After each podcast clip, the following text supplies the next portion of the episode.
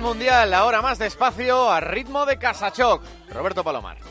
Queridos mundialistas, queridos mundialistas, muy buenas tardes.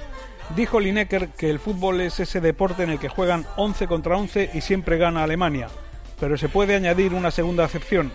El fútbol es ese deporte en el que los argentinos le dan el balón a Messi y le dicen apáñatelas como puedas. Eso incluye meterlos en finales de la Copa América, en la final de un Mundial, clasificarles para Rusia o llevarlos a octavos de final contra Francia. Eso es Argentina.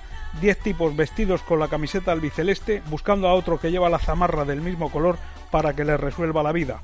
Messi pinta las rayas, pone las redes, cuida de las familias, sirve el desayuno, lava, plancha y de vez en cuando mete golazos como el de anoche. Argentina es un frenopático, una selección metida en una espiral de locura que tiene a Maradona como mascarón de proa.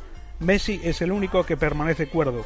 Es como si hubiera armado el equipo en el aeropuerto y se los hubiera llevado a todos a jugar el Mundial de Rusia como quien va a Moscú a ver la Plaza Roja. Nos creíamos que España estaba mal, pero es evidente que los hay peores.